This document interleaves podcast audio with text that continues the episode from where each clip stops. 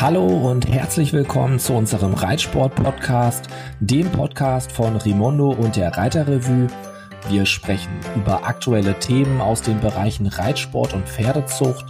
Wir sprechen über interessante Personen, genauso wie mit interessanten Personen. Und wir freuen uns, dass du uns heute folgst in unsere Welt der Pferde. Hallo, du interessierst dich für Pferde? Dann bist du goldrichtig bei uns.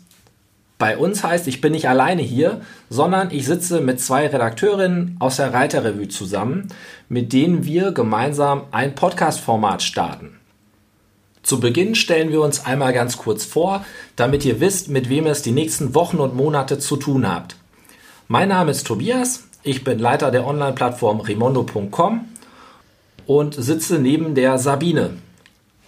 Ja, ich bin Sabine, ich bin Redakteurin bei der Reiterrevue und brenne darauf, immer für unterschiedliche Themen draußen unterwegs zu sein und dabei dann spannende Leute zu treffen.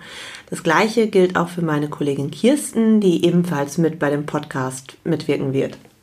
Ja, hi, mein Name ist Kirsten, ich bin auch Redakteurin bei der Reiterrevue und beschäftige mich Monat für Monat mit super interessanten Themen rund ums Pferd.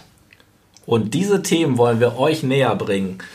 Kirsten, welche Themen sind denn zum Start dabei? Wir beschäftigen uns mit Themen rund um Haltung, Ausbildung, Praxis, Gesundheit, Fütterung. Also wirklich alles, was mit Pferden zu tun hat. Die Zucht wird auch eine Rolle spielen.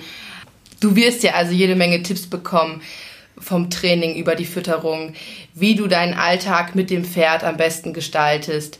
Es wird nie langweilig.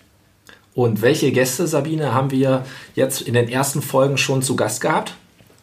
Wir haben schon einige interessante Gespräche geführt. Was sicherlich ganz spannend ist, ist einmal die Folge mit Christiane Müller.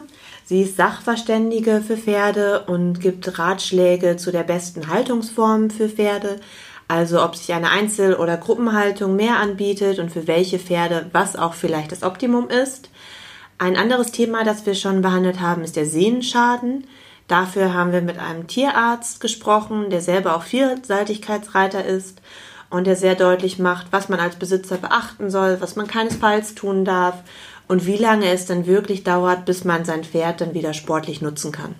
Also, wie ihr seht, erwarten euch viele spannende Themen, viele tolle Gäste. Wir freuen uns, wenn ihr uns abonniert, wenn ihr uns weiterhin hört, wenn ihr uns auch Feedback gebt, gerne auch über die äh, sozialen Kanäle. Ihr findet uns auf Instagram, auf Facebook und so weiter.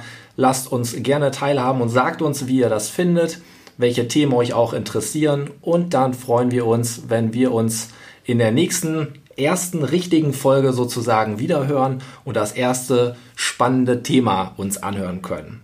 Tschüss, bis demnächst.